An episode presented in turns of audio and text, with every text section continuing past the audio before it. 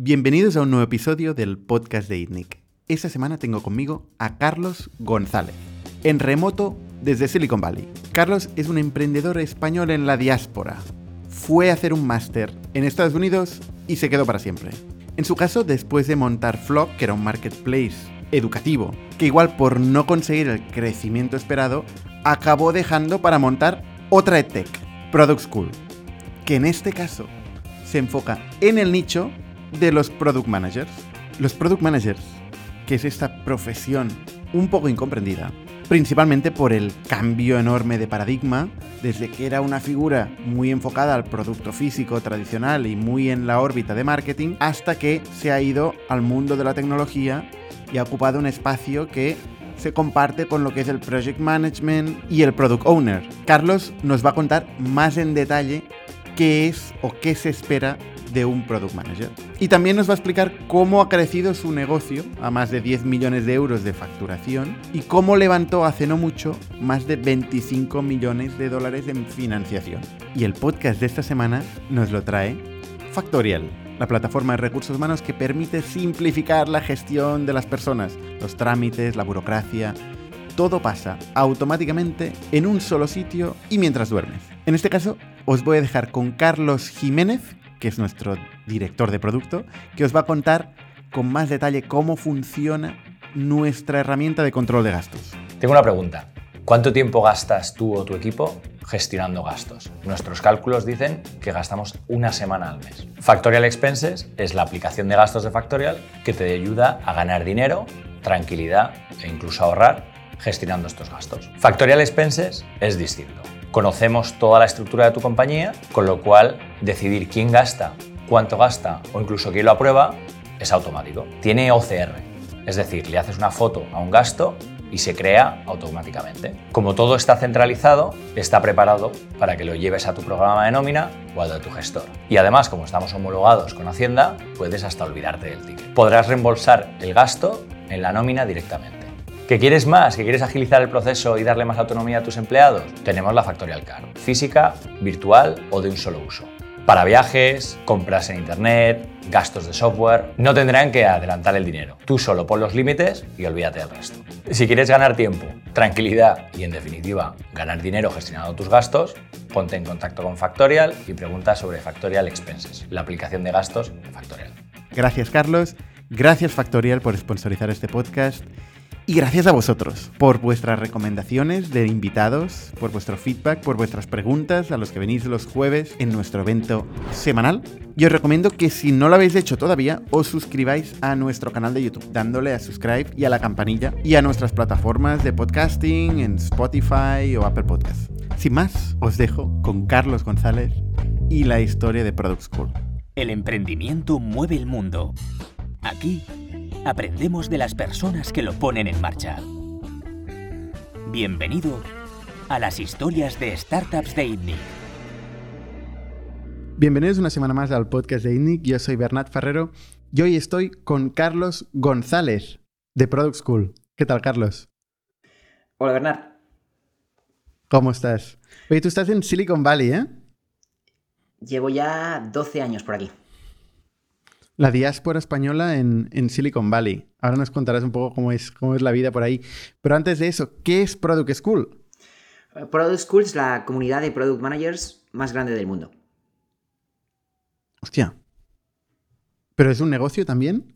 Aparte de una comunidad. Sí. Eh, lo, defino como una comunidad porque hacemos más que solamente la parte del negocio, pero sí, la forma en la que monetizamos la comunidad es a través de formación. Hemos creado certificaciones para product managers. Vale. Oye, pues esto me interesa mucho, porque una duda que, tiene casi todo el mundo, y lo entiendo que tengan esta duda, es ¿qué hace un product manager? Sobre todo desde que se publicaron los vídeos estos de unas, unas chicas en una piscina eh, que explicaban su día a día en la piscina, trabajando en remoto. No sé si viste estos vídeos, ¿eh? Que eran product managers no sé si de Meta o de Google y tal, que todo el mundo decía, pero esto qué, esto es un trabajo. ¿Qué es un product manager? Eh, mira, yo, empecé la empresa hace nueve años y he sido product manager antes. Y la verdad es que la, definición ha ido evolucionando y, y depende a quién, de quién te lo pregunte o en qué momento está, trato de, nivelarla, ¿no? Pero vamos, hace no tanto, la gente todavía no sabía que era un product manager, pues estabas por ahí en una empresa y no era todo, todo claro, porque si no programabas, no vendías, si no diseñabas, ¿qué narices estás haciendo ahí? Exacto. Bueno, pues ahora ya tiene mucho más sentido y es realmente esa persona que está coordinando los equipos que están programando, diseñando o, vendiendo. Entonces, eh, en empresas más pequeñas, pues ese rol quizás no es tan necesario porque es uno de los fundadores quien juega el rol, pero llega un punto en el que pues, uno ya empieza a tener al menos, pues vamos a decir, cinco ingenieros, uno o dos diseñadores y ya es necesario que haya alguien de forma a tiempo completo dedicada a gestionar el, producto y a gestionar las personas que están creando dicho producto. O sea, es un project manager. Porque coordinar y gestionar el equipo es lo que históricamente ha hecho un project manager. Ya sé que no, ¿eh? pero te lo pregunto porque seguramente es lo que, que se está preguntando la gente. Por supuesto, y es un, product es un project manager en esteroides, por así decirlo. Es decir, una parte importante de product management es la gestión de proyectos en el, día a día, lo que hace tradicionalmente un, project manager. La diferencia entre un project manager y un product manager es que el rol del product manager es mucho más estratégico. Es una persona que además participa de las decisiones del negocio. En algunos casos incluso tiene responsabilidades sobre el PL de la empresa. Entonces es un rol que se ha elevado muchísimo. De hecho, en muchas de las empresas ahora mismo ya vemos la figura del Chief Product Officer es decir, antiguamente la persona con mayor rango en Product Management reportaba al Chief Marketing Officer o al Chief Technology Officer. Ahora la estructura de producto está al mismo nivel que cualquier otra función. Y dices que puede tener responsabilidad de la PNL, pero también puede no tenerla. ¿Cuáles son los KPIs, digamos, que permiten valorar el éxito de un product manager? Bueno, depende del nivel de, seniority, ¿no? evidentemente, desde el, punto más alto, un, Chief Product Officer, sobre todo si tiene responsabilidades de PNL, pues, pues está claro, es la, cuenta de, de PNL, que cómo está performeando tu, producto. Pero a un nivel, digamos, más estándar, un, Product Manager, que es un individual contributor, que no tiene responsabilidades sobre, sobre el revenue, está enfocado principalmente en el, engagement, en el usage de ese, del producto que está, que está gestionando. Por poner un ejemplo, el product manager de una empresa que se dedique a, vamos a poner, eh, Cabify o de, transporte de, personas en, un, coche. Pues el product manager que se, especialice en la experiencia del, usuario, de la persona que va en ese coche, se tiene que encargar de que, eh, evidentemente, la experiencia desde que alguien quiere pedir un coche hasta que el coche aparece en su casa sea óptima. Que esa persona tenga una buena, un buen servicio para que vuelva a pedir otro servicio en no mucho tiempo. Es decir, están enfocando principalmente en el, engagement, en la actividad, en que tengan no solamente frecuencias, sino unas buenas experiencias con el producto para que sigan utilizándolo.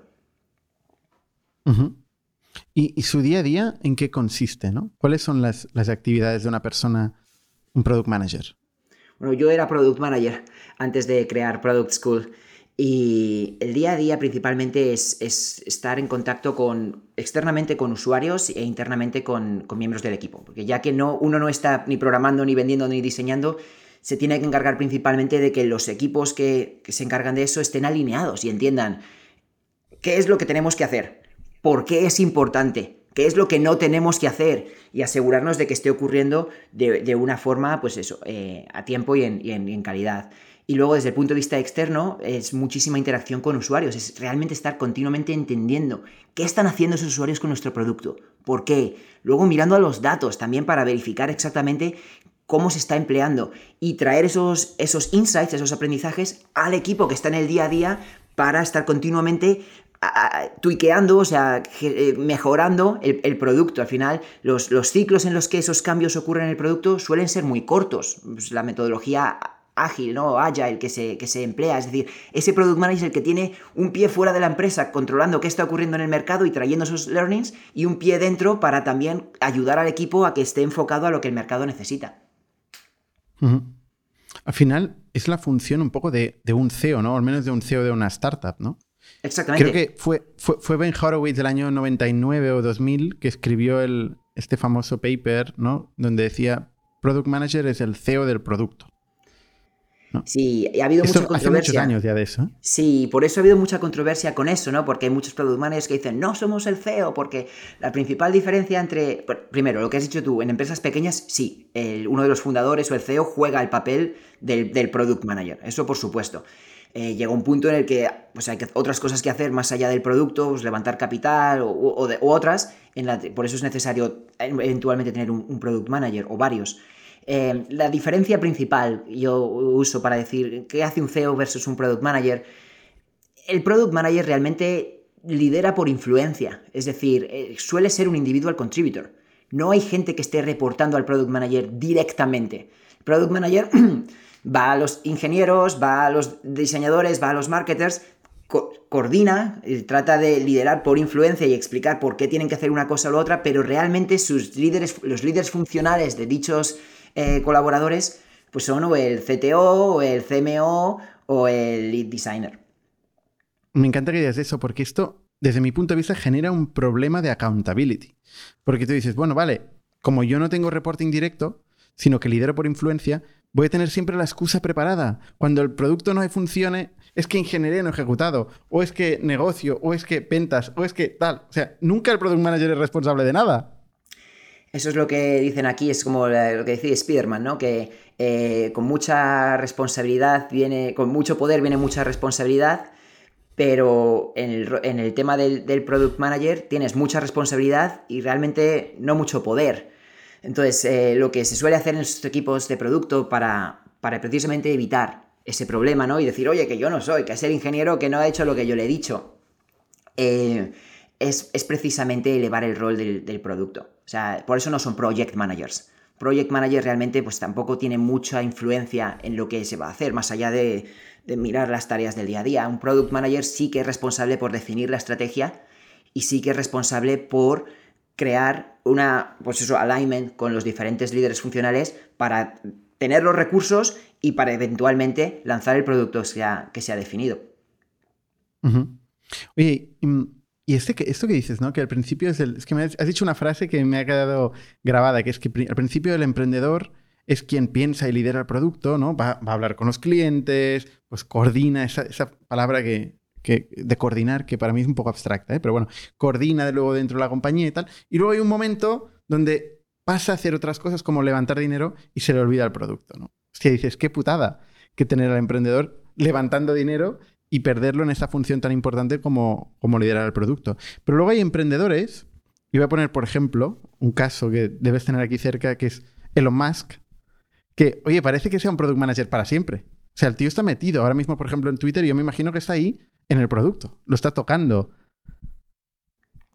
Sí. ¿Cómo lo ves tú el caso este del emprendedor que crece liderando producto?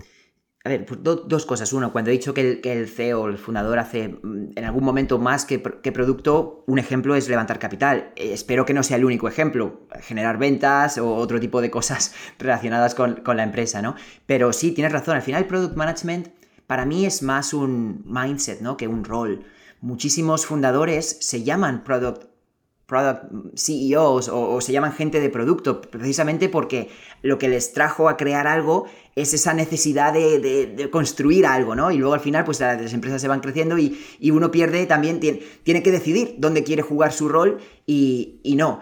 Pero independientemente del, del, título, lo que estamos viendo, eh, veo en el día a día, muchísimos CEOs, yo incluido, me considero una persona de producto y trato de aplicar ese mindset a la nueva situación. En mi caso, pues sí, tengo menos interacción con, ingenieros como tenía antes cuando era un product manager, pero trato mi, empresa como un producto. Es decir, la estructura de mi equipo, las definiciones que hacemos a la hora de expandirnos a diferentes mercados. Al final es un mindset que puedo aplicar en una dimensión diferente. Vale. Oye, el caso particular de Elon Musk, ya, ahora te pregunto sobre Product School, ¿eh? que, es, que, es, el caso que hemos venido a contar. Pero ya que estás tú aquí en, San Francisco, ¿no? Entiendo, ¿estás? Sí. O, sí, en San Francisco propiamente, vale. ¿Y cómo, cómo, cómo se ve desde aquí el, toda la historia esta de, Twitter, de cómo pasa de una empresa de 8.000 trabajadores a 200 y todo sigue igual? ¿Cómo, ¿Cómo, se ve el caso de Elon Musk aquí?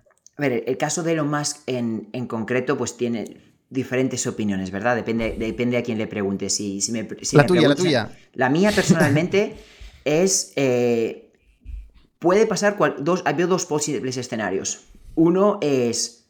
Tiene razón y realmente es capaz de hacer la empresa rentable con menos, menos gente y enfocándose realmente en las funcionalidades que los usuarios están dispuestos a pagar.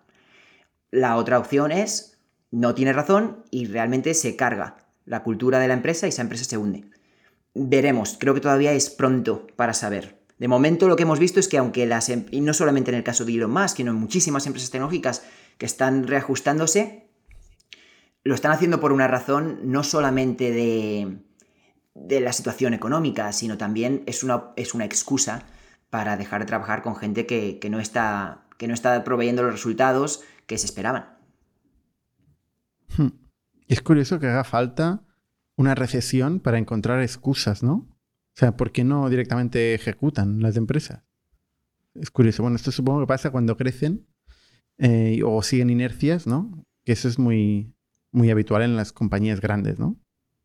Es curioso verlo en, compañías, en startups que han crecido, eh, que tienen los mismos comportamientos que las grandes compañías. Oye, explícanos un poco qué es Product School. ¿Cómo, cómo, cómo, ha, ¿Cómo ha crecido? ¿Por qué aparece? ¿Qué problema soluciona? Sí, pues mira, Product School soluciona un problema que yo tenía, que es eh, precisamente el, entender cómo crear productos digitales. Yo eh, soy de Madrid, estudié ingeniería informática y luego ingeniería industrial y pues me considero una persona bastante técnica. Lo que pasa es que pronto me, me di cuenta de que no me quería dedicar el resto de mi vida a, a programar, pero sin embargo quería aprovechar esa base técnica para, para crear negocios. Pues lo que hice fue, aparte de ir montando diferentes negocios, he montado dos antes de, de Product School, eh, me vine a Estados Unidos a estudiar un máster en dirección de empresas en Berkeley. Y fue, encontré básicamente el, problema opuesto, ¿no? Eh, que decir, bueno, pues he, he pasado de ser súper low level programando a nada, ahora súper high level hablando de cosas, pues eso, de empresas grandes, de estrategia, me estoy leyendo libros, cosas que sí, tiene sentido, pero que en realidad es difícil para mí de, aplicar en el día a día.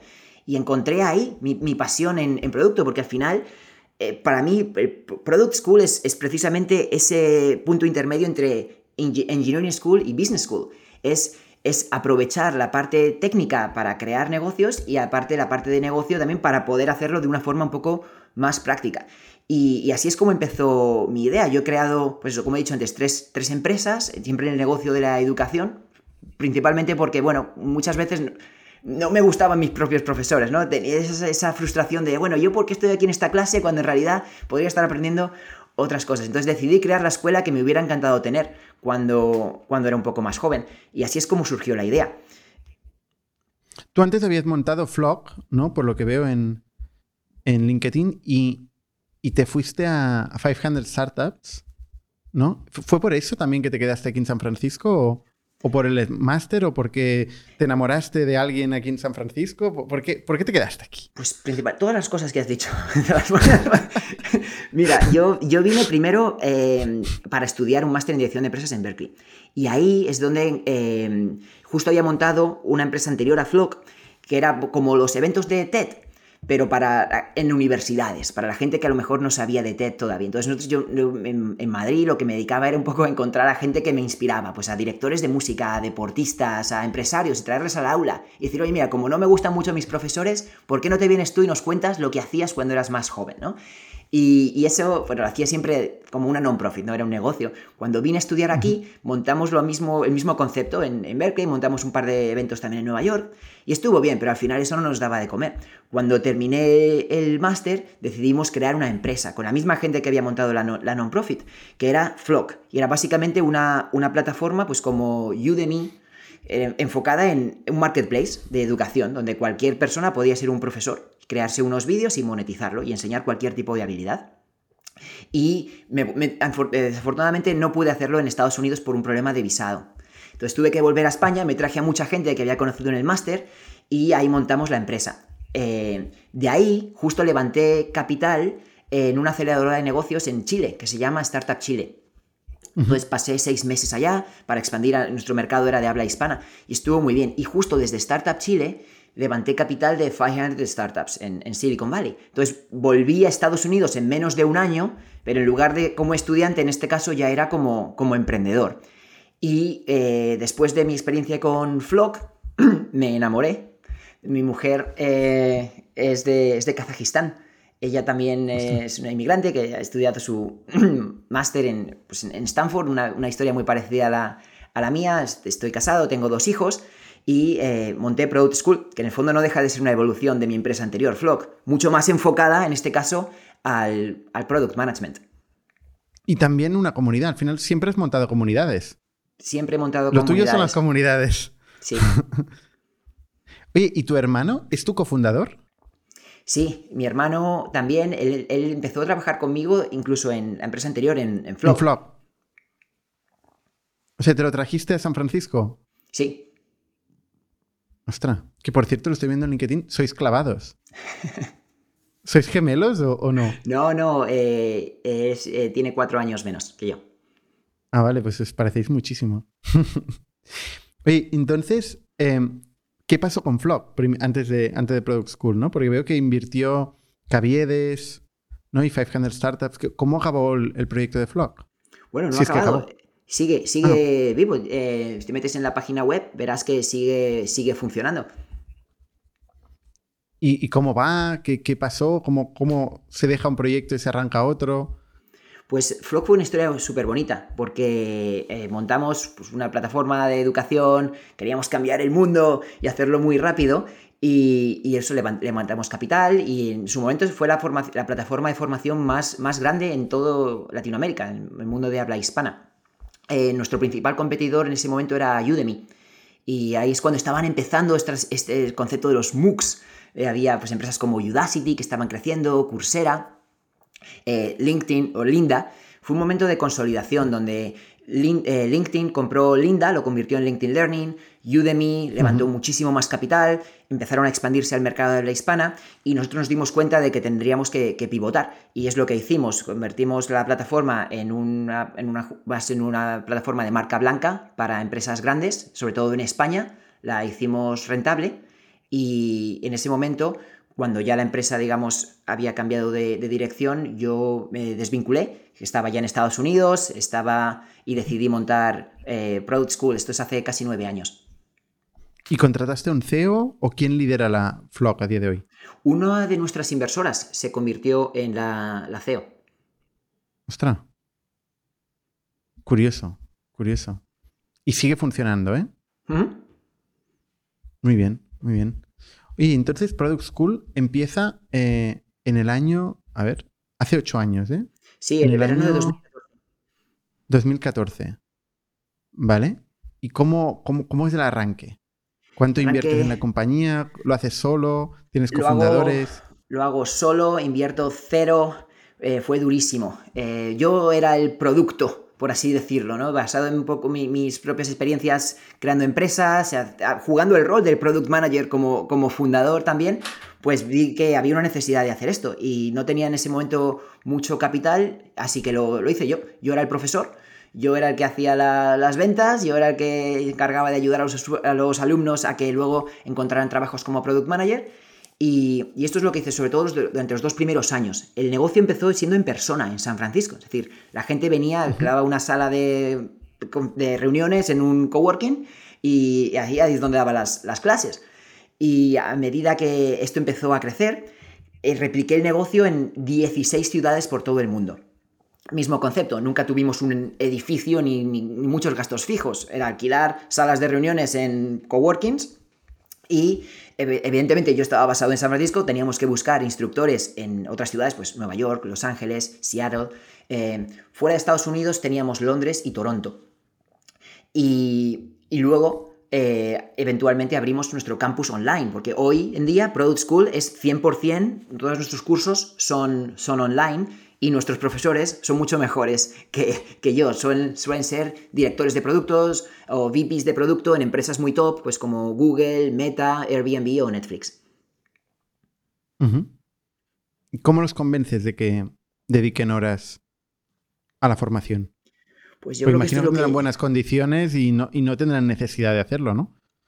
Correcto. Esto es lo que llevo haciendo toda mi vida, realmente, ¿no? Desde que empecé la non-profit, que era convencer a gente súper top para que vinieran a dar una, una, charla a mi universidad. Pues luego convencer a gente top para que crearan cursos. Al final, em, no tengo vergüenza a la hora de, conectar con, gente y, bueno, también es importante tener algo que, poder ofrecerles, ¿no? Y, como tú has dicho, el incentivo económico, aunque les pagamos, no es lo más importante aquí. Lo más importante para ellos es que no había una Product School cuando ellos se convirtieron en Product Managers. Ellos entienden perfectamente el problema que estamos tratando de resolver porque es su problema.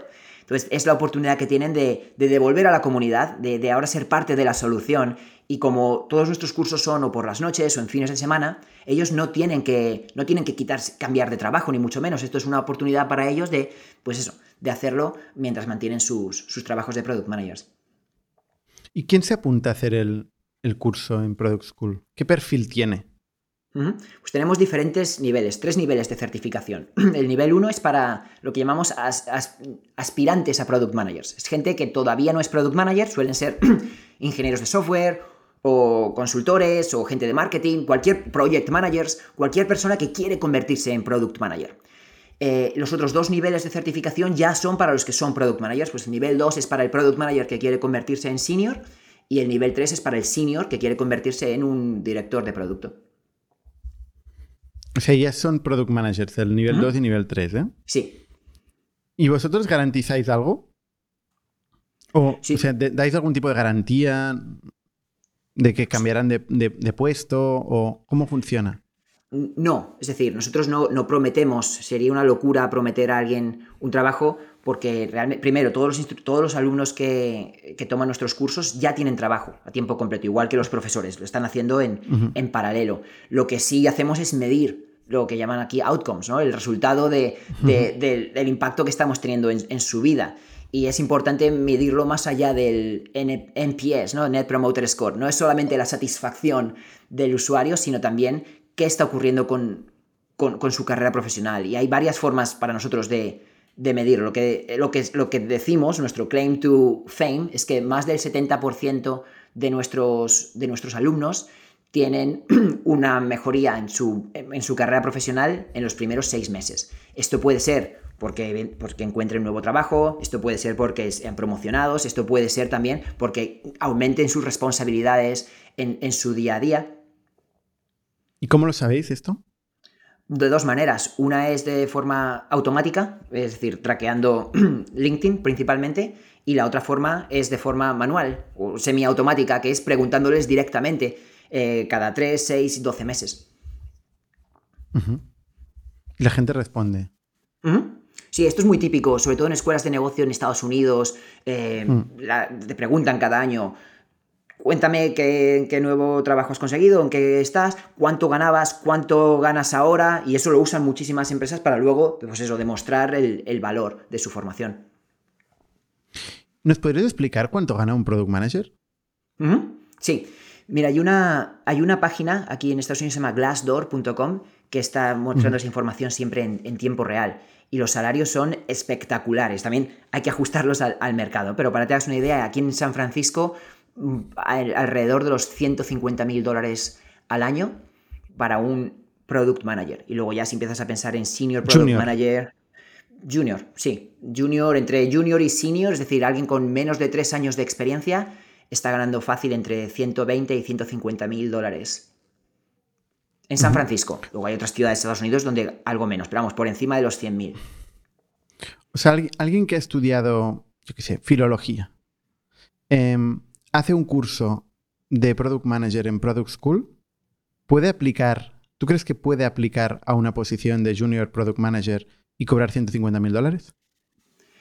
Sí y no, depende de dónde. Y esto es algo que hablábamos con los alumnos todo el momento. Es decir, si lo que dice esta persona es, oye, quiero ser un product manager en Google, pues lo que diría es, posiblemente no, sinceramente, porque hay otra serie de requerimientos que esa empresa te va a pedir y tienes que tener cierta experiencia antes eh, como es evidente. Ahora, te pongo un ejemplo. Tenemos una persona que era abogado, que decía, quiero ser product manager. La verdad es que no tenemos muchos abogados. Y esta persona hizo precisamente nuestro, nuestro curso y acabó trabajando como product manager en una empresa que se llama Rocket, Rocket Lawyer, que es de abogados, pero es eh, principalmente... Es que es perfecto, es, es una persona que entiende ambos mundos y está ganando pues muchísimo más de 150.000, ¿no? Entonces, si es posible, lo que siempre explicamos a los alumnos es que también requiere trabajo por su parte. Es decir, aquí no hay eh, salsa mágica que un día te sientas en una clase, te recibes una información y de repente te conviertes en el mejor product manager del mundo, pero sin duda el estar en este ambiente te va a acelerar el poder conseguir esos objetivos. Hmm. Hay, hay modelos de educación como Lambda School que lo que hacen es delegan el, el cobrar el curso a los rendimientos que luego esta persona tiene con esos conocimientos, ¿no? Eh, con un, modelo de contrato que se llama Income Share Agreement, que es una cosa así un tanto innovadora, que al final no deja de ser el estado del bienestar de Europa, que se inventan los americanos, se reinventan los americanos. Pero, pero ¿tú cómo ves este tipo de, modelos? Sí, ¿por, qué no lo aplicáis, por ejemplo, eh, en Product School? Pues mira, eh, te lo voy a explicar. Y el, caso que has mencionado de Lambda School, levantaron más de 40 millones de dólares. Han tenido muchísimos problemas, muchísima mala prensa, precisamente porque no fueron capaces de, demostrar que, o de conseguir que a esas personas a las que les estaban prometiendo trabajos realmente fuera verdad. Han tenido que cambiar el nombre de la empresa, ahora se llaman Bloomtech, y ahora han empezado a crear otros modelos de negocio precisamente para también poder cobrar tuition y no solamente... Sí, sí, o sea, hay muchísima polémica con ese tipo de inconsciente porque suena muy bien, ¿verdad? Pero la realidad no es, otra. Entonces, yo creo que en ciertas profesiones, donde sean más de entry level, más eh, puede ser. Es decir, en temas quizás de, coding o, de design, y hay modelos e empresas que, lo, que, para los que les funciona. El tema de product management requiere también cierta experiencia antes de ser product manager. Es decir, tu primer trabajo profesional posiblemente no sea de product manager. La mayoría de la gente que, toma nuestros cursos eh, han sido o son ingenieros, consultores, marketers, es decir, tienen de al menos 3 a 5 años de experiencia en algo y este es su siguiente paso, ¿no? Para que te hagas una idea, nosotros la alternativa con la que, con la que competimos es la escuela de negocio mientras que las empresas que, como las que has mencionado, su alternativa suele ser más la universidad. Vale. O sea, vosotros le hacéis la competencia a la MBA. Eso es. ¿Cuánto vale un MBA en Estados Unidos de media? A unos 200 mil dólares, dos años a tiempo completo. Hostia, es, mucha pasta, ¿eh? Es mucha pasta y vos muy poca garantía. Eh, pregúntale al MBA de Stanford eh, o de Stanford o de, o de Harvard si, si prometen trabajos también te van a decir lo mismo, que no, que no lo hacen. Evidentemente, los de más nivel, pues tienen muchísimo valor, más allá de la, de la formación. El, problema que veo principalmente con escuelas de negocio aquí en Estados Unidos es que hay, aparte de las top 10, top 20, el siguiente nivel cuesta más o menos lo mismo, pero el valor que ofrecen es muchísimo menor. Entonces, ahí es donde estamos tratando de solucionar ese problema. Es decir, oye, si alguien quiere hacer un MBA en una empresa top, hay un montón de valor, no te voy a frenar en hacerlo, pero la cantidad de alumnos que vienen a nosotros después de hacer un MBA, diciendo, oye, pues me he dado cuenta de que quiero ser product manager. Y yo digo, joder, te voy a ayudar, pero ojalá te hubiera conocido dos años antes porque hubiéramos ahorrado mucho tiempo y mucho dinero. Al final el MBA tiene, pues eso, es, es bueno en ciertas cosas, pero no tiene nada que ver al final con lo que nosotros hacemos, que es mucho más práctico. ¿Cuánto cuesta Product School? 4.500 dólares. O sea, en vez de, pagar 200.000 pavos para hacer un MBA, tú pagas 4.500 dólares, haces un curso que no es full time en Product School y puedes tener un outcome parecido. Siempre y cuando no, sea un MBA en, el top 10. Eso es, en, Product Management. Es decir, nuestros cursos son dos meses a tiempo parcial, es decir, no tienes que parar de trabajar. Es que lo, increíble, Bernard, es que incluso todavía en esos programas de MBA de dos años no hay, no, hay asignatura de Product Management. ya, ya, ya, no, está claro. Eh, no están al día, no están al día. Oye, y 4.500 dólares. ¿Y cómo es el curso? O sea, la gente va presencialmente, ya no va presencialmente, es online, pero es batch con otros alumnos y un profesor o es contenido pregrabado que consume cada uno a su ritmo? Es lo primero que has dicho. es una experiencia parecida a lo que estamos haciendo ahora, es decir, en, en un ambiente como Zoom, donde hay hasta 15 personas. Es decir, los grupos son máximo 15, lo más pequeño que podemos. Y siempre hay un, instructor. Los instructores son directores o VIPs de producto en empresas, empresas top. Es gente que sabe de lo que está hablando, no son solamente profesores. Y eh, toda la experiencia ocurre de forma en directo. Dos veces a la semana dos horas y media. Bueno, hay diferentes horarios, pero vamos, en general suele ser o en fines de semana o por las noches para que la gente pueda compatibilizarlo con otras cosas. Y al, parte, además de las sesiones en directo, donde evidentemente tienen la oportunidad de interactuar, preguntar dudas, luego tenemos sesiones de coaching one-on-one, office hours en grupo y luego muchos materiales también que están pregrabados o en, que también los, usuarios pueden consumir. Hmm. Yo cuando le pregunto a la gente que hace MBA si les ha valido la pena, y lo pregunto bastante, muchos dicen, bueno, el contenido en sí tampoco me ha cambiado la vida, pero los contactos. ¿no? O sea, como han estado trabajando en proyectos con otra gente y tal, le dan mucho valor a los contactos que han hecho, ¿no? Pero esto en un modelo online no es tan fácil, ¿no? Es que me hace mucha gracia también esa, esa explicación. Yo también pregunto mucho eso. Y luego digo, ¿y qué son los contactos? Sí, también, sí, también. No, y sobre todo divido los 200.000 euros entre el número de contactos y, cuento el precio del contacto, pero bueno. Es un número de teléfono que pones en tu agenda. Eh, a ver, evidentemente la, la, conexión que uno crea durante dos años a tiempo completo en persona, sobre todo en un ambiente donde, vamos a ser honestos, en MBA no solamente se viene a estudiar, también se viene a, a pasárselo bien, pues se crea más, mucho más allá que un, contacto profesional.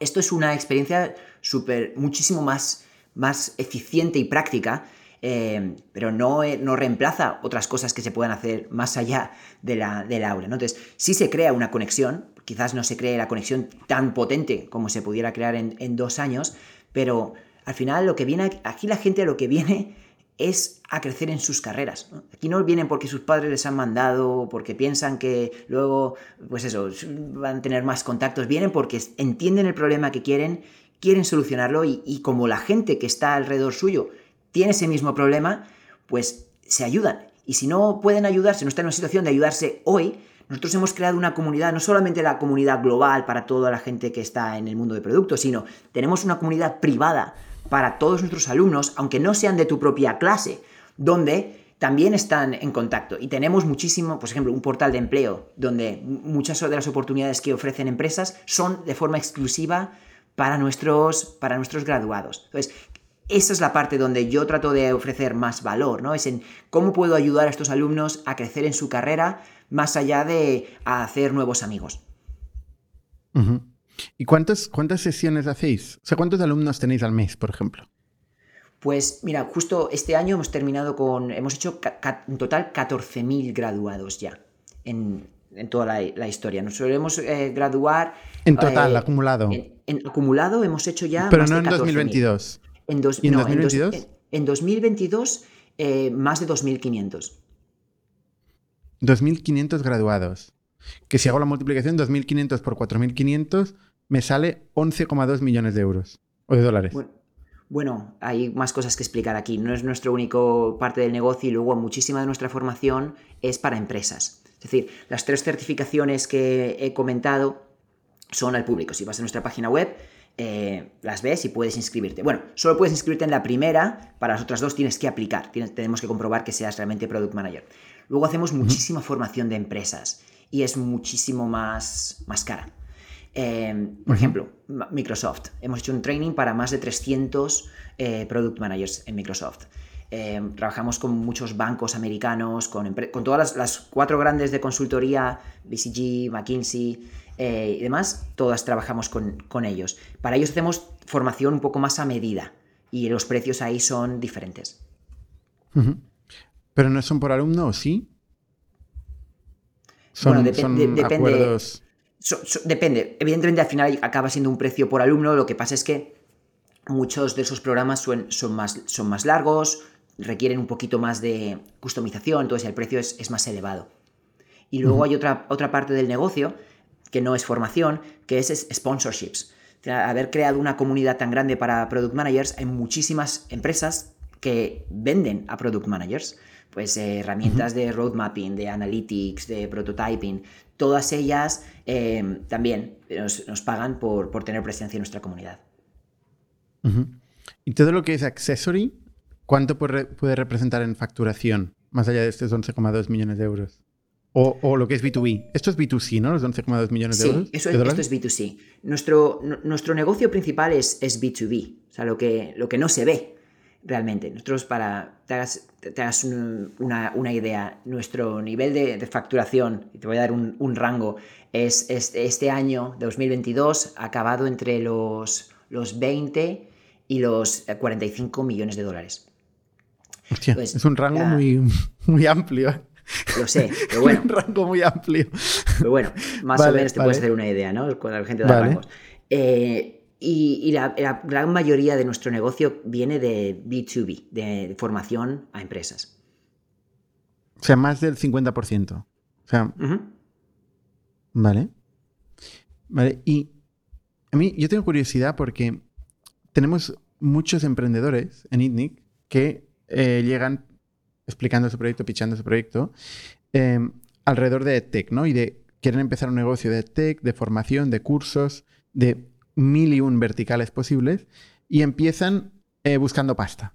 Que yo siempre pienso, eh, esto no es un modelo susceptible de financiación venture capital, eh, porque al final es un modelo de contenido con todo el riesgo que tiene el contenido y toda la dificultad de escalabilidad que tiene el contenido. O bien es un modelo de contenido o bien es un modelo de personas y de servicio, que es el modelo de educación muy asociado a la persona que lo da. Se puede escalar, hay casos que lo escalan, pero como tiene pocas barreras de entrada, eh, es muy difícil, es muy o sea, hay mucha competencia. Y tú en este caso has empezado bootstrapping, sin financiación, creciendo el negocio, el modelo eh, a pulso, ¿no? Con, los márgenes de los clientes, como debería ser, como es lo normal, ¿no? Eh, ¿Cómo, ¿Cómo ves esto tú? O ¿tú crees que puede un EdTech tiene que levantar, o sea, puede ser bootstrapped o, tiene o puede ser venture, eh, backed? Em, ¿Cuál es tu opinión ahí? Yo, he visto ambos modelos funcionar y, fallar. Eh, de hecho, mi, empresa anterior era más, eh, pues levantamos capital riesgo y el modelo era más de eso, crecer muy rápido, expandirnos, tratar de ofrecer muchísimas categorías diferentes y en Product School estoy haciendo lo opuesto que es enfocarnos en una sola categoría. Solo hacemos formación en Product Management. Tratamos de ser los mejores del mundo en eso.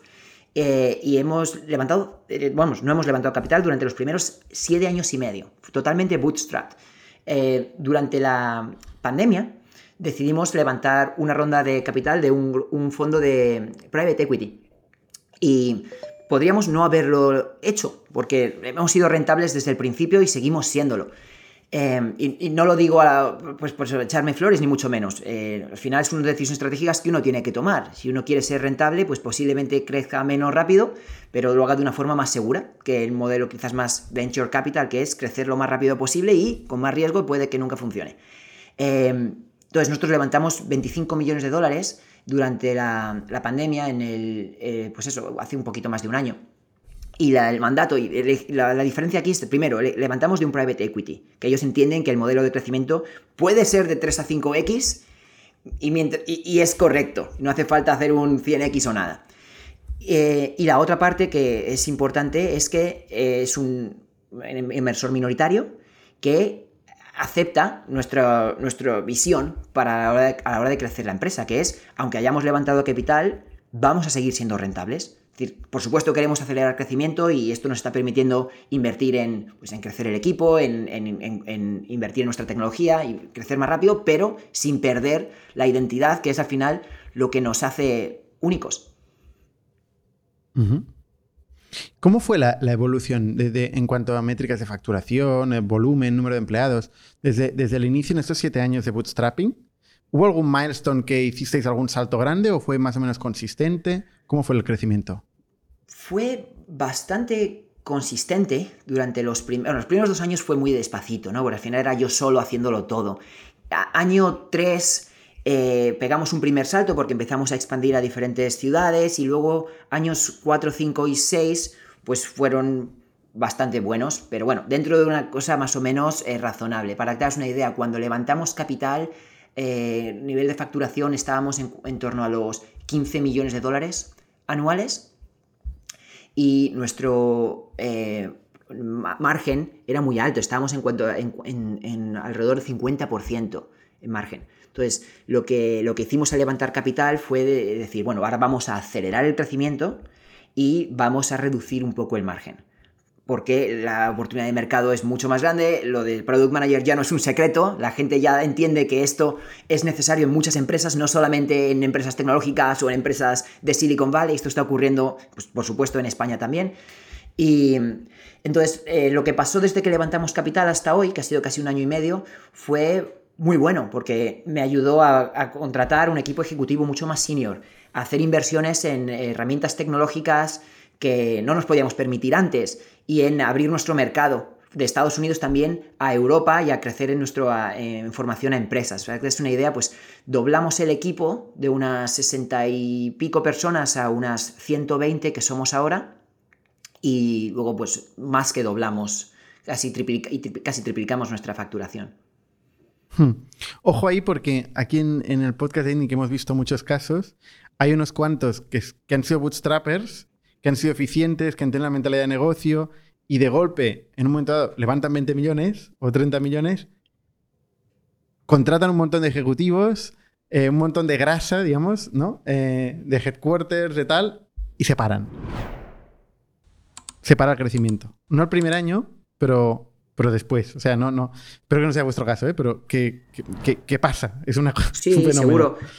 por eso te decía que nosotros seguimos siendo rentables. Es decir, incluso todas estas inversiones que hemos, la, gran cantidad de la capital que hemos levantado eh, no lo hemos eh, invertido todavía.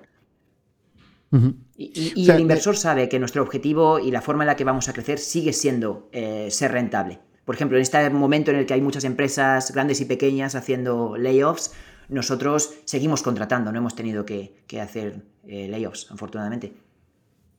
Qué bueno, que es un que al final nos acaba afectando. Si hay mucho layoff, hay menos contratación. Si hay menos contratación, hay menos necesidad de product managers y menos cursos.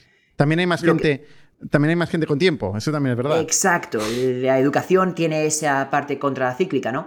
Eh, donde, pues igual que durante la pandemia hubo mucha más gente con, más tiempo, eh, mm. ahora también estamos viendo muchísima más demanda desde el punto de vista de consumer porque están invirtiendo en, su formación. O sea, tú con la pandemia viste un crecimiento muy importante y dijiste, hostia, esto tengo que aprovecharlo, ¿no? Y voy a buscar gasolina para, para poder ayudar a crecer y aprovechar esta ola, ¿no?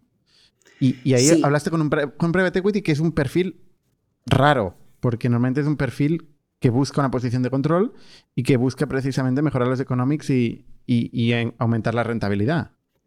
Sí, eh, por lo primero, nosotros, eh, en este caso, fíjate, en mi anterior empresa yo era el que iba llamando a todo el mundo e intentando levantar capital y, y, en este caso fue un poco al revés. Durante los primeros, pues eso, cinco años o así, empecé a, recibir emails de un montón de inversores diciendo que querían hablar conmigo. Yo pensando, ¿pero por qué? y bueno, siempre mantuve el contacto, pero realmente no, no me planteaba el levantar capital. Y fue en el momento en el que vimos que la oportunidad se hacía mucho más grande y estábamos en una posición de poder aprovecharla, donde, donde fuimos a por ello. Pero lo hicimos de una forma muy interesante. Contratamos a un banquero de inversión para ayudarnos en, en, la gestión de la ronda. eh, fuimos a mercado, pues hablamos con unas, más de unas 30, grupos. La mayoría de ellos ya, tenía, ya había estado en contacto, es decir, no empezábamos desde cero. Y, cuando acabamos decidiendo de qué inversor levantar capital, este es un grupo que aunque es private equity, realmente es growth equity. Es decir, tienen un fondo de buyouts, donde su estrategia principal es, adquirir la, la, mayoría de las empresas, pero este, este fondo de growth está específicamente diseñado para solamente comprar partes minoritarias de empresas. Vale. se llama Leads Illuminate, ¿no? Lo estoy viendo ahora mientras, mientras Exacto, se llama Leads Illuminate y el fondo grande que hace los buyouts se llama Leads Equity. Vale. Ha hecho muy pocas inversiones, ¿no? Eh, desde 2020 que ha hecho inversiones, por lo que estoy viendo en Crunchbase, y siempre negocios de educación. Sí, bueno, el, fondo principal, Leeds Illuminate, el Leeds Equity, tiene más de 30 años, tiene un, gestionan billones. Eh, este fondo, eh, Sister, que se llama Leeds Illuminate, es en, su primer fondo, han levantado medio billón de dólares y sí, somos una de sus primeras inversiones. Todas ellas están en el sector de la, educación, que es una cosa que a mí me, me interesaba, ¿no? ya que no estábamos levantando capital solamente para, para tener capital, sino estábamos buscando lo que aquí llaman Smart Equity. ¿Aprovechasteis también para hacer los fundadores un secundario o fue solamente primario? También hicimos un secundario. Vale. ¿Y, desde entonces ha cambiado algo? O sea, dices que has contratado un equipo ejecutivo. Esto normalmente conlleva grandes cambios en la cultura de la compañía. ¿Ha sido vuestro caso? Sí, hemos eh, cambiado, mm, hemos yo lo llamo, hemos mejorado, hemos aprendido mucho, ¿no? Ha habido cambios buenos, ha habido cambios no tan buenos, eh, principalmente, pues, sobre todo cuando entra capital externo, pues tuvimos que fichar a un vicepresidente de finanzas, eh, fichamos a un Chief Marketing Officer, fichamos a una Chief Revenue Officer, fichamos a un VP de producto, o mucha gente también del equipo que también ha seguido creciendo con nosotros. Pero sí, desde el punto de vista de, de equipo ha sido, ha sido mucho. Y, yo al final estoy obsesionado con, lo que aquí llaman cultura, ¿no? Y si quieres lo podemos explicar mejor. Para mí la cultura es lo que la gente hace cuando nadie está mirando. no es mi definición, es también lo que ha definido Ben, ben Horowitz. Estamos trabajando 100% en remoto. Tenemos un tercio de la empresa en España, un tercio en México y un tercio en Estados Unidos. Hay otros países también, pero vamos, principalmente esos son nuestros, nuestros hubs. Y es muy importante crear esa conexión, sobre todo con gente que nunca se ha visto en persona. Eh, por ejemplo, hace unos meses hicimos nuestro primer Global Offsite. Trajimos a todo el mundo a Barcelona. Eh, y fue brutal, ¿no? Tener a más de 100 personas todas juntas y, lo hicimos de una forma intencional, donde no era solamente venir a, pasárnoslo bien, sino refrescar nuestros valores y hacerles partes de esa experiencia, crear nuestras social, social norms. Eh, buscamos muchas oportunidades para que, crear esa, esa conexión y que esto no sea un, bueno, como hemos levantado capital, vamos a empezar a contratar un montón de gente más mayor que nosotros y nos van a decir lo que tenemos que hacer. Es poco hacer conciliar ambos, ambos lados de la moneda. Con este crecimiento, de todas formas, es, un reto el mantener esa cultura, ¿no? Y con una cultura, una empresa completamente remote, aunque esto también puede formar parte de la cultura, pues, pues es difícil la comunicación, ¿no? Tú hablas, haces all hands o town halls o eh, comunicación broadcast de toda la compañía, constante? ¿O ¿Qué hacéis a nivel de rituales? Oh, esto me encanta. Mira, de hecho, el haber sido product manager anteriormente me ha, ayudado a, traer algunos de esos rituales a, toda la empresa. Eh, sí, hacemos All Hands Meetings todas las semanas, los, los lunes. Y duran 30 minutos. 15 minutos siempre hay una demo. Y los otros 15 minutos es un update de la empresa. Y lo hacemos en, siguiendo un formato de eh, People, Product, Profit. Para también mandar el mensaje de primero qué está ocurriendo con las personas, qué está ocurriendo con nuestro producto y por supuesto al final hablar de los números. Las demos suelen ser tanto temas más de, oye, este es el update, el mejora que hemos hecho en, nuestro, nuestra certificación, pero también pueden ser presentaciones de equipos, en lo que están trabajando, en, enseñar un poco, lo de hacer gente partícipe de lo que está ocurriendo. ¿no? otros rituales que hacemos eh, por ejemplo, usamos mucho Slack para comunicarnos y hay, varias cosas que, nos funcionan. Los, jueves tenemos un ritual que llamamos Thank You Thursday, que es la oportunidad para que la gente dé gracias porque diga de lo que está agradecida. Tenemos un canal donde la gente se puede también dar eh, puntos de karma a los otros. Otro canal donde eh, celebramos victorias y la gente tiene screenshots de los testimonios que los estudiantes están dando cuando, cuando terminan nuestros cursos. Es decir, siempre estoy buscando oportunidades de, productizar eh, esto, ¿no? Y, hacer que no solamente sea el feo aparece y nos cuenta el mensaje y todo el mundo aplaude, sino que sea un poco más de, bottoms up, ¿no? De, abajo hacia arriba. ¿Y cómo está estructurado vuestro equipo? ¿Qué, ¿Qué hace el ciento y pico personas en una escuela de producto? Esto me lo preguntó mi madre el otro día. me lo creo. Te voy a dar una, respuesta mucho más detallada y diferente. Eh, pues mira, estructurando, y esto me, encanta porque al final este es mi producto, es, el equipo, ¿no? Y cómo lo vamos eh, ajustando.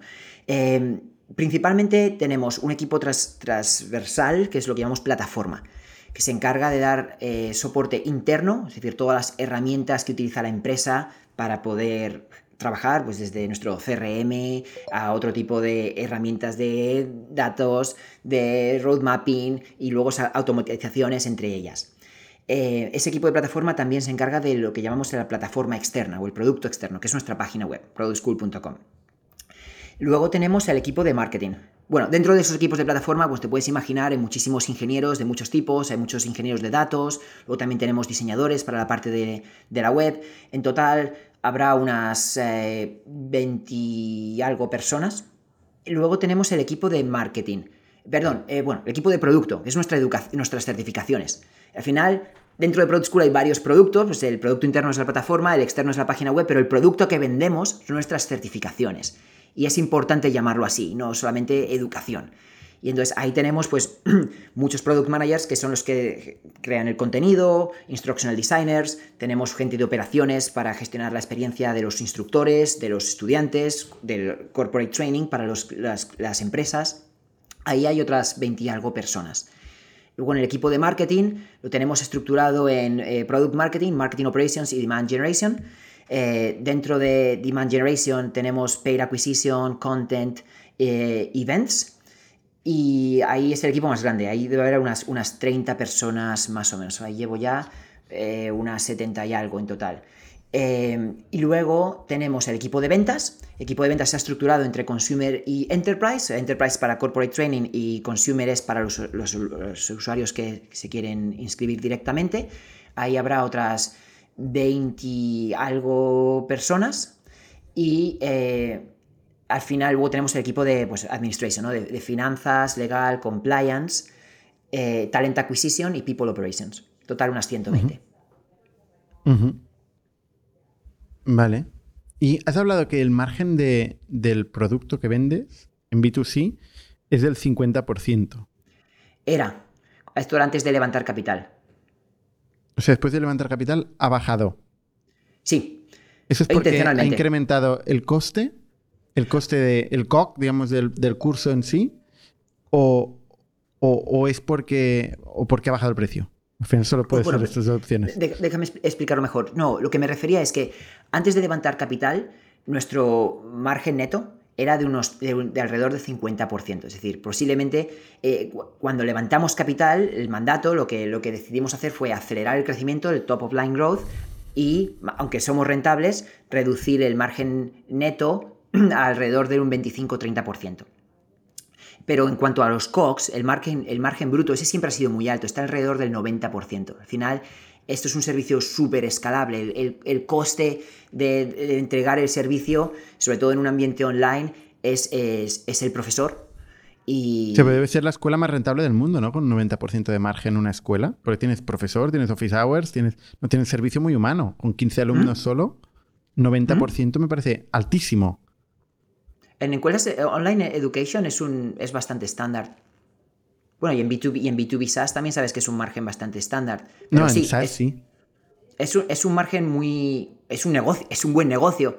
Eh, evidentemente, hubo muchos gastos eh, fijos, ¿no? Para, para, la estructura, pero, pero es una forma de demostrar que aunque no es un producto puramente SaaS donde digamos, no hay mucha interacción humana. Aquí hay mucha interacción humana. Al final, un alumno eh, pasa 40 horas con, con, un instructor, pero, pero si se estructura de una forma correcta puede ser escalable.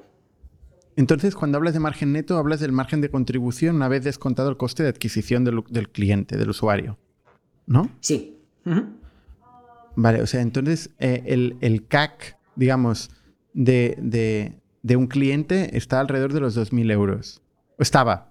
Y ahí es donde, 2.200 así. Y, así, y ahí es donde habéis decidido eh, incrementar el gasto en marketing, tanto en personas como en performance, imagino, y reducir en un 25% este margen neto.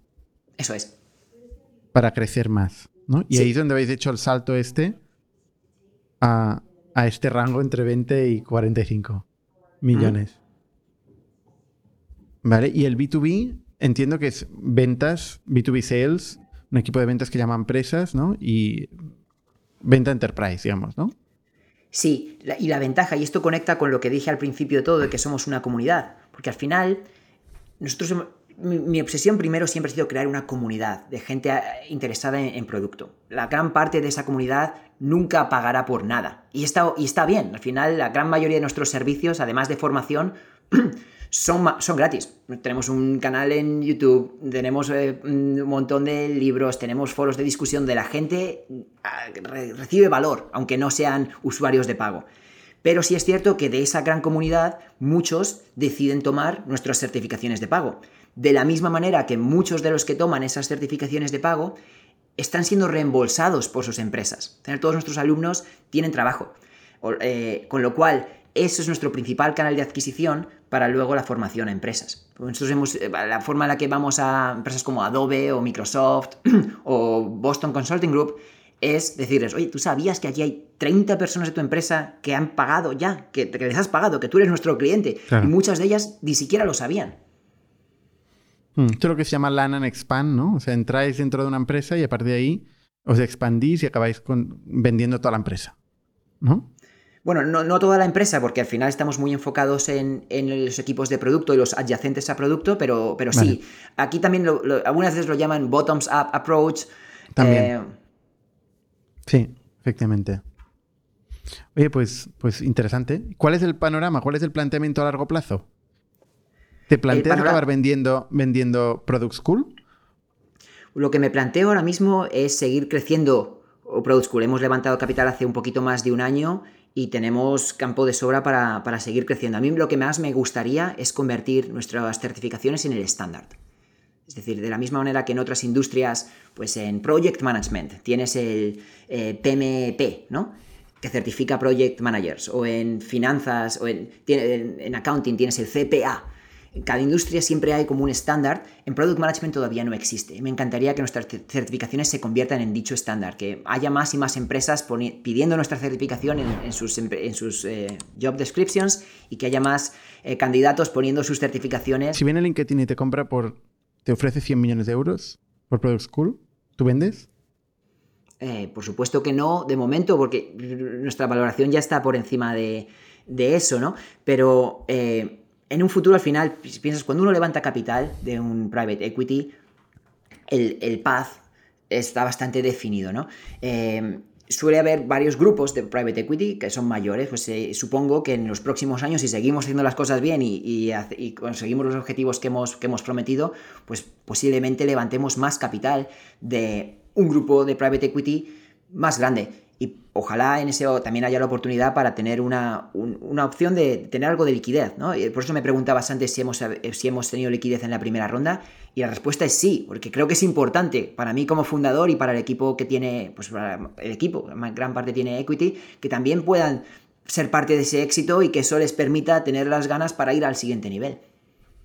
O sea, esto te quita presión a corto plazo, te permite ¿no? Eh, diversificar ¿no? y poderte concentrar más tranquilamente en el largo plazo. Aunque un deal de private equity, pues muchas veces tiene un acuerdo de, recompra final o tiene, tiene un horizonte de salida más bien definido que el venture capital, que es más gambler y juega más a, la incertidumbre. Sí, sí, sí. Sí, sí, y, estoy, y estamos, digamos, en ese, en ese camino. ¿no? Espero que dentro de unos años podamos hacer una ronda eh, con, otro private equity, que podamos tener liquidez y ahí eso nos dará opciones. Al final es muy, es muy, es muy arriesgado, ¿no? Pasar demasiado tiempo. Es, bueno entender las opciones y, tener una idea de lo que uno quiere hacer, pero tampoco quiero obsesionarme con ese tipo porque al final lo más importante mm. es seguir creciendo el negocio para tener esas opciones. Creo que LinkedIn compró linda.com por 1,5 billón, ¿no? Sí, y aquí te voy a contar una historia interesante. Estábamos, eh, Linda nos quería comprar, la empresa Flock, eh, y estábamos en esas conversaciones con ellos directamente. Y LinkedIn, el, tiburón más grande, se comió Linda, entonces digamos que nuestras conversaciones para ser adquiridos por Linda... ¡Qué putada! Pararon. Pero íbamos a ser el, el brazo ejecutor en toda Latinoamérica para Linda. Ostras. Por una cifra así como la que vendió Linda, sí que vendéis, ¿no? Vale. Vale. Oye, y última pregunta. Eh, San Francisco, post-COVID, ¿qué está pasando ahí? Porque todo el mundo dice que aquello es, no sé, es, no sé, eh, hay problemas por todos lados, que hay delincuencia, que la gente se va, que hay impuestos. ¿Por qué se habla tan mal últimamente de San Francisco? ¿O es simplemente rumores y no fundados? Ah, no, se habla, se habla mal, siempre se ha hablado mal, también siempre se ha hablado bien, ¿no? Es, igual que siempre hay artículos ahí en TechCrunch que dicen, el nuevo Silicon Valley está en otra ciudad, ¿no? Y al final, yo lo que he visto, llevo ya 12 años aquí, es que hay cosas muy buenas y hay otras cosas que no son tan buenas. Sí, hay muchísima delincuencia, hay muchísimos mendigos. Eh, y, es, y, es, una pena, ¿no? Ver una ciudad, muchas drogas, una ciudad que tiene tanto potencial, pero a la vez también tiene las dos partes de la moneda de forma tan obvia. Em, pues sí, eh, existe y seguirá existiendo. Desafortunadamente no veo mucho progreso en esa, en esa parte. Em, creo que se está polarizando más la ciudad. Es decir, sigue habiendo muchísima riqueza, sigue habiendo muchísimas empresas eh, y también sigue habiendo muchísima pobreza. Entonces lo, que habría que ver es eh, si en, el, futuro, qué va a pasar con esa parte intermedia. ¿Qué, es lo, mejor y lo peor que dices, no? O sea, ¿qué es lo mejor? Lo mejor es que hay tecnología, empresas eh, que están creando cosas nuevas, innovando constantemente. ¿Eso sigue igual? Sí. ¿Y lo peor? Bueno, parte de, lo que ya has contado, ¿no? Lo que hemos hablado, ¿no? El, coste de vida. Contraste. coste de vida es altísimo. Eh, eso sí, si te lo puedes permitir, cuando las cosas van bien, pues tienes acceso muchísimo, ¿no? A mejor, mucha salud, acceso a, salud, acceso a buenos alimentos, acceso a buenas vacaciones, acceso a, personas súper interesantes y motivadas. Entonces, eh, en ese sentido, pues está muy bien, pero la, otra parte es, es, muy dura, ¿no? Entonces yo he venido aquí, he pasado por, muchísimas fases, desde estudiante sin pasta, eh, a intentar entrar en la, en la burbuja, ahora ya estar casado con dos hijos, eh, pues, pues eso, con la, empresa, y nunca se hace más fácil. Al final estamos, eh, la parte del esfuerzo, eso no ha bajado. Pero sí es cierto lo que dice, ¿no? Del, sueño americano, que si te va bien, si trabajas duro y si tienes suerte, pues, pues también, evidentemente, la... hay cosas muy buenas. ¿Tú eres un ejemplo del sueño americano? ¿No? No, lo sé.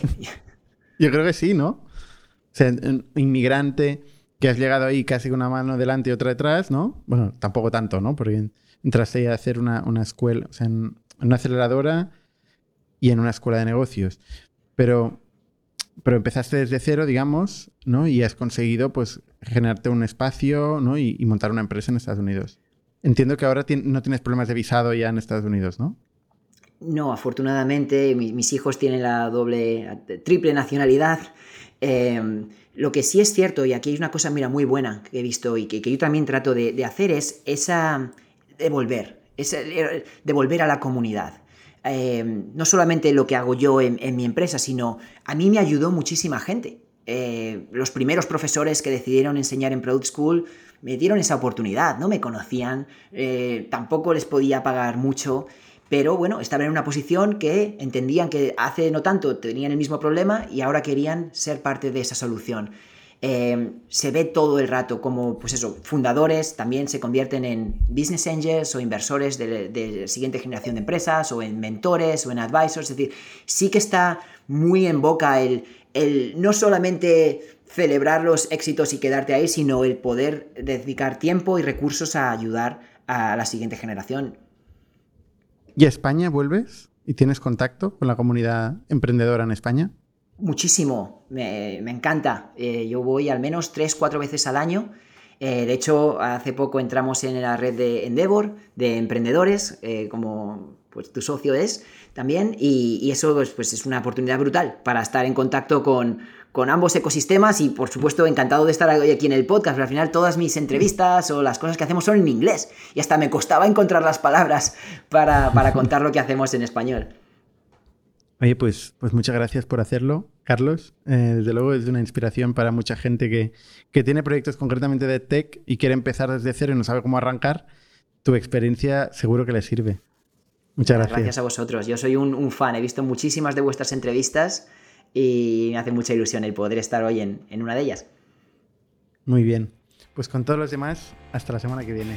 Somos un ecosistema de startups tech de Barcelona, creadores de Camalún, Kipu y Factorial, entre otras. Ofrecemos más de 5.000 metros cuadrados de coworking a startups y organizamos eventos diarios para discutir negocio y tecnología hasta la saciedad. Desde ITNIC Fund invertimos en equipos con capacidad de construir grandes productos y negocios. ¡Te esperamos!